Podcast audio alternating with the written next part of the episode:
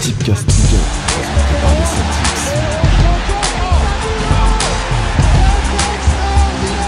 C'est parti C'est parti Avec Benzema qui vient Abedi Pelé. La début fabuleux. Fabuleux but de Benzema. C'est fou 10 buts surface d'affaire. Oh le but Oh le but exceptionnel encore une fois C'est maintenant.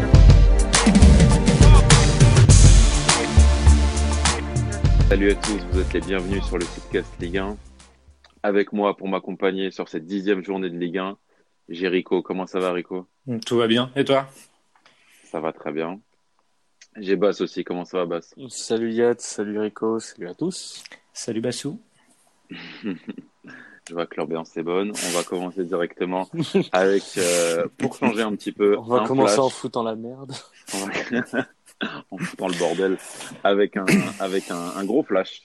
Tout d'abord euh, pour, pour la journée de Ligue 1. Donc, euh, je vais vous demander vos tips directement sur, euh, sur tous les matchs. Et puis après, on s'attardera sur deux matchs focus, à savoir le Nice PSG et le Lyon-Dijon. Je commence sur le Nice PSG. Qu'est-ce que vous avez? Nice ou nul à 2,60, le double chance, et le but de Mauro Icardi à 2,05. Moi j'ai le nul sec que- qui est coté à 4,60. Parfait, ben, j'avais le Nice ou nul aussi à 2,70. On part ensuite samedi, le Lyon-Dijon. Dembélé plus Lyon, côté à 2. Rico. Euh, Dembélé plus Lyon coté à 2. Et le Lyon BTTS coté à 2,20. On va peut-être s'acheter une personnalité quand même. hein. Excuse-moi. On, réglera ça sur le focus. Moi, j'ai le Lyon et les deux équipes qui ne marquent pas, côté à 1,95. Ensuite, le Angers-Brest. Oh, rien du tout. Là j'ai le Ah. but de Mangani en espérant un petit penalty qui est coté à 4,50. Ah là là, Thomas Mangani. toujours des grosses cotes. Le bien nommé. Metz. Eh oui, Metz-Nantes. Qu'est-ce qu'on a sur Metz-Nantes? Euh, j'ai Diallo qui marque et Metz qui l'emporte qui est coté à 4,10. Super. Basse. Super. Mm, mm, mm. Quel enthousiasme. Ah, Non, non, t'inquiète. Excellent. pour pour, pour, pour euh, t'aiguiller, j'ai que des tips sur Monaco, Rennes et Marseille-Strasbourg. Ok, ça marche. Moi, sur le Metz-Nantes, j'ai Nantes en sec, côté à 2,80. eh Décidément, ben, je vois on qu'on est d'accord. C'est très bien. Exactement. Est-ce que sur le Nîmes-Amiens, tu as quelque chose? Comme base Sur- boycott euh, Euh, sur le Nîmes Amiens, j'ai le Nîmes BTTS qui est coté à 2,05. Aïe, aïe, aïe, aïe, aïe. Ensuite, le Reims-Montpellier. Le Reims-Montpellier, les deux équipes marquent coté à 2,05 également. Waouh. Et Toulouse-Lille. Je Waouh suis sûr que tu as quelque chose. Ah, Lille, j'ai la première victoire du LOSC à l'extérieur, donc à 2,05. Et Ossimène ou Arojo qui marque coté à 2. Ok. J'avais aussi la victoire de, de Lille côté Ah, à 2 voilà. Premier, Ouais. premier Ouais. point d'accord entre nous deux. Je, je l'ai aussi, Rico, je voulais juste pas la citer parce qu'on en parle dans le sale pacte, enfin le, le Lotto Tips. Allez, fais ta Le, pub. le- le Lotto Tips, épisode 4, c'est déjà dans les bacs. Aïe, aïe, aïe, aïe, aïe. On passe à la journée de dimanche. Bordeaux Santé. Moi, je vois le nul. J'ai pas la cote, Ah, par contre. eh ben moi j'ai euh, moi je, je vois le nul également et comme j'ai bossé euh, l'émission, allez côté à 3 c'est ça. T'es vraiment une petite peste, Rico, tu m'énerves. J'ai eu peur, putain. J'ai eu peur aussi. ouais. Monaco-Rennes. Euh, Bas, tu veux annoncer Ouais. Tu vas annoncer le seul tips que tu as sur la journée. Wissam Ben Yedder, buteur, côté à 2,48. Allez, vole-le-moi encore. Vas-y. Eh, eh, eh, J'ai rien du tout, et en plus, vous vous plaignez que je vole, quoi. Alors moi j'ai le plus de 3,5 buts dans le match qui est coté à 2,60 et Ben Yedder plus Slimani coté à 6,75. Ah ouais. Ah Ah, ouais, toujours là, son- là, Ah, là, il faut un combo. Son combo maghrébin, là. C'est important. Mar- Marseille-Strasbourg. Un autre maghrébin, Dario Benedetto, buteur, côté Non, à mais c'est un truc, non, 2,45. mais c'est un truc de ouf. Non, mais. Ok, vas-y. Rico. Euh, moi j'ai le but de Benedetto qui est coté à 2,40 et j'ai du mal à le dire d'ailleurs. Et Marseille qui gagne de 1 but coté à 3,20. Super, moi j'ai le Benedetto et Marseille Voilà, donc pas exactement le même type, ce côté à 3-10. Pas exactement, pas exactement. hein. Ah bah, la cote est plus élevée quand même. on passe euh, justement à deux matchs qui vont particulièrement nous intéresser. Donc on va commencer par le Nice PSG. Je vais, je vais me tourner vers toi, Bass. Une première fois, et ce sera pas la seule pendant ce podcast. Ça sera pas la dernière. Ce sera pas la dernière, mon pote. Euh, beaucoup d'absents côté PSG, euh, un effectif euh, avec pléthore de blessés. Est-ce que tu penses qu'il y aura un impact psychologique? Par, par impact psychologique, je parle impact négatif, bien sûr, sur l'effectif du PSG, que ça soit pour la Ligue 1 ou pour la Ligue des Champions. Non, je pense pas parce qu'on on est, on est très tôt encore dans la, dans la saison. Euh, c'est un club qui, sur ce début de saison, est vraiment habitué à avoir pas mal de, de blessés. Donc, euh, y a pas, tu vois pas forcément un gros impact psychologique. Euh, à la limite, si ça arrivait euh, dans les moments chauds, donc pour le PSG, c'est les huitièmes de finale. Peut-être qu'il y aurait un stress. Oui. Tu, peux, tu peux éviter de te foutre de ma gueule, s'il te plaît Non, excuse-moi, j'ai des remontées gastriques. euh, euh, c'est pas de ma faute, quoi. Et euh, du coup, non, je pense pas que ça va, pour l'instant, ça, ça puisse avoir un impact négatif. Très bien, Rico, tu es d'accord avec ça? Tout à fait d'accord. Merci, Rico. C'est- C'était un peu long, mais bon, grave. On passe à, à Nice, justement. D'un point de vue niçois, est-ce que vous pensez que Nice est favori? Favori, je Est-ce pense. qu'on est-ce qu'on peut, oser le terme? Favori, je pense pas. doucement. Non, fa- favori, je pense que c'est un peu extrême, mais euh, on va dire que le rapport de force est relativement équilibré. Ouais. Je pense que tu vas un peu trop loin, Yad, dans tes propos. Ouais, je pense que tu t'enflammes un peu je- là. je- mais, je force la question, je grossis le trait exprès pour aller vous chercher, mais visiblement ça Euh, marche pas. oh, oh, ok, Laurent Ruquier. Non, mais euh, non, je crois, je crois pas que si eux-mêmes le savent qu'ils ne sont pas favoris. Euh, Et je pense même que, euh, qu'on, au vu des, des 11 qui vont démarrer, pour moi, l'équipe du PSG sur le papier est quand même, euh, quand même un poil plus forte. hein. Bien sûr, bien sûr. Nice, euh, nice reçoit, on sait que ça va être un peu, un peu la folie dans le stade, tout ça, et que, qu'il y aura, qu'il y aura une belle ambiance, mais euh, enfin, le PSG reste quand même, pour moi, maître de son destin dans, dans le match. Ouais. Comment vous Ah, voyez le, comment vous voyez le match justement? Non, moi, je vois quand même le PSG euh, avoir le ballon, jouer haut et, et Nice, Nice piquer, piquer en contre. Je vois pas Nice jouer haut et garder le ballon. Garder le ballon. Bah, tu vois la même chose. Euh, honnêtement, sachant que je j'arrive pas trop à situer le PSG en termes de jeu sur ce début de saison, j'ai du mal à imaginer la prestation qu'ils vont proposer euh, euh, à Nice. Je vois par contre des Niçois capables de se procurer des occasions. C'est une équipe qui arrive vraiment à se procurer des, Mm, sûr. occasions. Ils profiteront des, des espaces laissés sur les côtés du, du PSG. Et il faut voir si certaines individualités, Dolberg, euh, euh, Ounas, s'il est présent, arrive à, à se montrer sur, euh, sur ce match et à saisir les opportunités que va laisser la défense parisienne. Et justement, euh, vas-y, vas-y, Rico. Non, moi je me dis juste que euh, comment dire, le PSG sera sera quoi qu'il arrive bien en place et sera sera structuré. Je les vois pas forcément partir à l'abordage. Je pense que ce sera une euh, une une possession haute dans le camp adverse. euh, comment dire, sans forcément se créer beaucoup d'oc- beaucoup d'occasions. Vous voyez tous les deux, euh, bon bah tu vois le, le Nice ou nul, Rico tu vois le nul, moi je vois aussi le, le Nice ou nul. Quel secteur et du coup quel joueur pourrait être la clé pour faire basculer le match euh, dans chaque équipe? Tout à l'heure tu as cité, cité quelques individualités, Bass. Je pense que c'est au niveau de l'attaque niçoise que, que la différence se fera? Oui, au niveau de la finition, pour être, euh, pour être exact, faut, faut que les Niçois arrivent à saisir les, les opportunités et être réalistes sur le, les occasions qui, euh, qui vont se procurer et euh, leur gardien également, parce que ça sera pour moi ces, ces deux aspects-là. Après, côté Paris, Paris Saint-Germain, déjà, je sais pas forcément quelle équipe il va mettre en place, Euh, mais j'ai joué Icardi buteur parce que parce que je pense que c'est un, un match qui est fait pour lui. Très bien. Rico, tu es d'accord avec ça? Euh, côté côté niçois, ouais, je suis d'accord. Après pour Paris, euh, et j'aime pas forcément dire que le milieu de terrain sera la clé, mais dans le match, je vois ça comme ça parce que si Paris arrive avec ses récupérateurs, euh, je pense que il va jouer notamment. Euh, S'ils arrivent à récupérer le ballon haut et à mettre beaucoup d'intensité dans, dans les passes, ils vont faire mal à Nice, quoi qu'il arrive.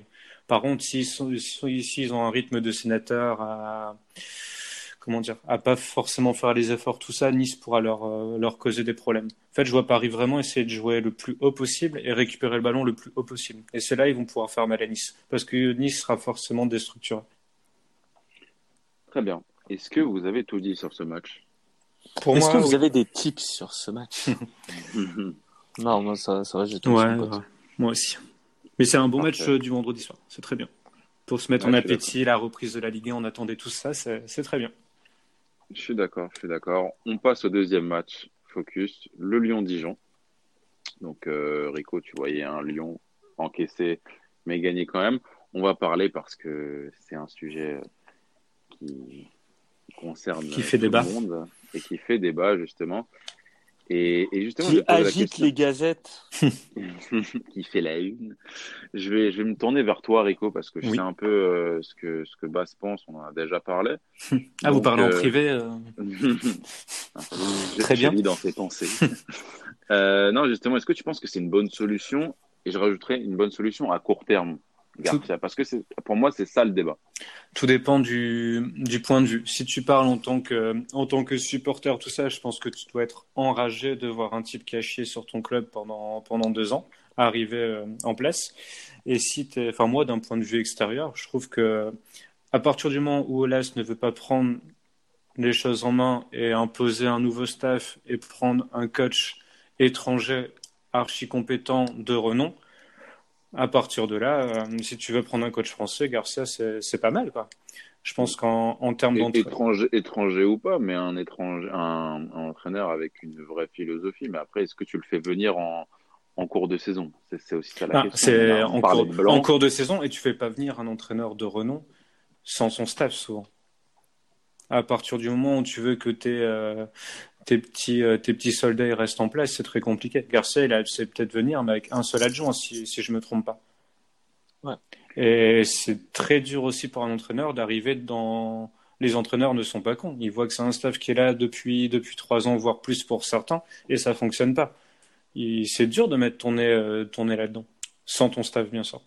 Garcia, je pense que, je pense que si tu pars du principe que tu veux recruter euh, un entraîneur qui fera un peu ce que tu lui demandes, et, tout en ayant une, comment dire, enfin, ouais, en- tout en ayant la main sur ton coach, c'est- pour moi, c'est un bon choix. Enfin, Olas est cohérent dans, pas dans ses propos, mais dans sa continuité. Bah, tu trouves que c'est un aveu de faiblesse de la part de, de Jean-Michel Aulas que de prendre euh, Rudy Garcia ou pas? Ça serait un aveu de faiblesse s'il s'était intéressé à des, des grands Ouais. coachs de renommée internationale. C'est pas le cas. Il tu regardes la shortlist de, de Olas. Bon, on va mettre de côté le cas Mourinho parce que je pense que c'était du mytho. Mais, euh, mais tu regardes Gorvenec, Laurent Blanc. euh, Laurent Blanc et Garcia. Bon, bah écoute, euh, non, c'est pas un aveu d'échec. Au final, ben, euh, Laurent Blanc, ça a cloché parce que je pense qu'il demandait plus. Je pense qu'il demandait un contrat un peu plus long et surtout, il demandait à venir avec son staff. Voilà.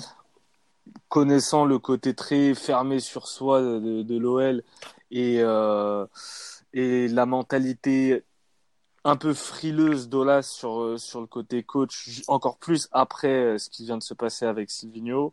Il n'allait pas prendre le risque Gourvenec, quoique peut-être qu'un Pantin Ouais. euh, au- au- aurait, aurait été pas mal, mais je pense, je pense que Juninho ne voulait pas de Gourvenec, donc ils ont dû se mettre d'accord sur, euh, sur Garcia.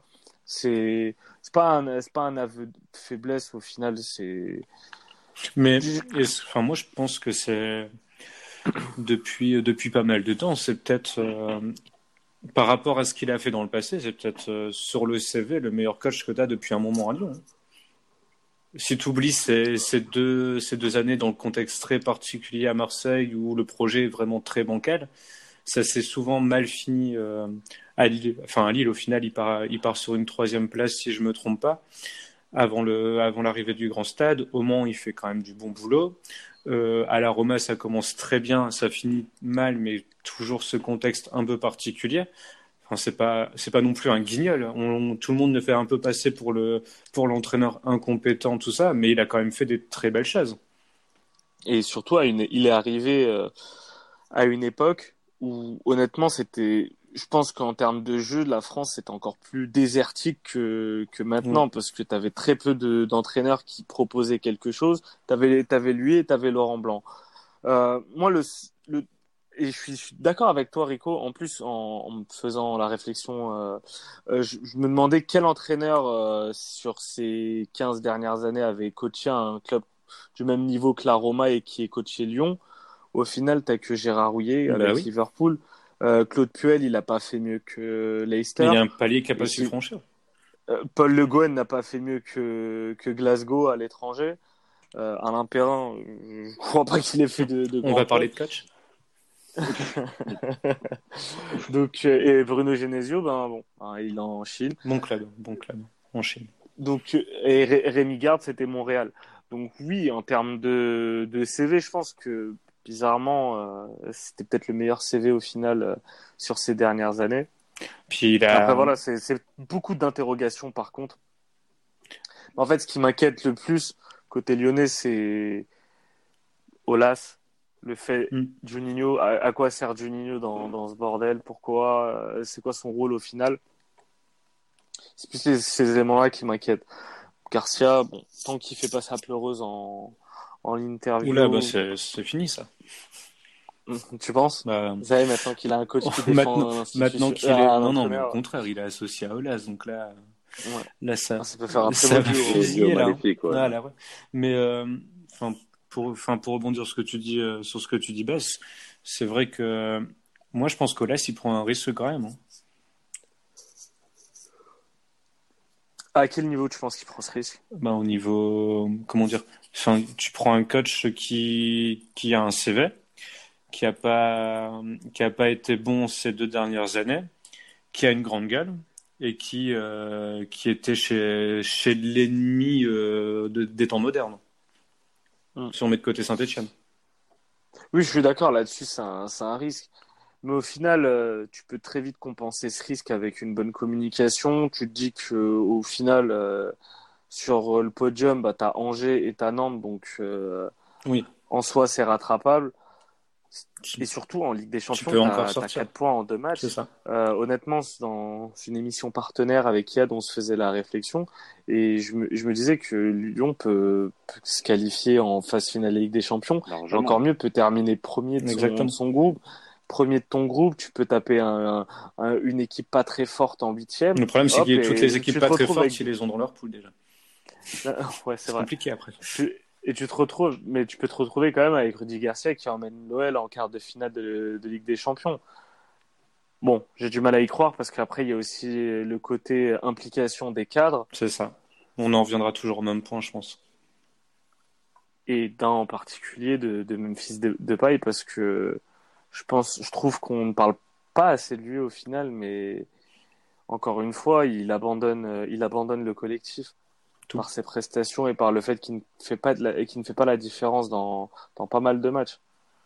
À part quand il faut pousser à War pour, pour finir son face-à-face -à, -face à Leipzig, mais à part ça. Après, je pense qu'il a tout simplement un un manque de régularité dans son jeu aussi. Le, je pense que tout le monde se, lui trouve comme excuse et se cache beaucoup derrière le fait de, de choisir ses matchs et compagnie, mais c'est peut-être tout simplement un joueur qui est pas régulier. C'est vrai, c'est vrai. Et justement, justement, vous parlez de, vous parlez des joueurs. Est-ce que vous pensez, pour, pour faire très rapidement sur le, sur le Lyon-Dijon en lui-même, parce que je pense qu'on est tous d'accord que Lyon s'imposera. Lyon doit s'imposer. Lyon doit ils s'imposer. Euh, ils n'ont pas le choix.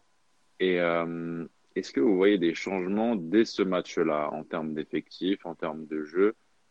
Et si oui, lesquels? Mmh. et, puis, et puis on terminera là-dessus. Moi, je vois bien évoluer euh, avec un retour, euh, un retour au 4-3-3. Ouais, moi aussi. Il a, il a les joueurs pour. Mais c'est marrant parce que Silvino voulait mettre en place de base en arrivant à 4-3-3. Il a pas, il en a pas eu les moyens parce que ses latéraux défendent pas assez parce que Depay et Bertrand Traoré sont très très irréguliers. Par contre, je m'inquiète Alors... un peu pour Traoré avec l'arrivée de Garcia. Je m'inquiète pour lui tout court. Oui, bien sûr. Façon, euh... Mais euh, ouais, pourquoi pas jouer en 4-3-3 avec euh, avec un retour des latéraux des latéraux offensifs, avec un un milieu de terrain un peu plus travailleur.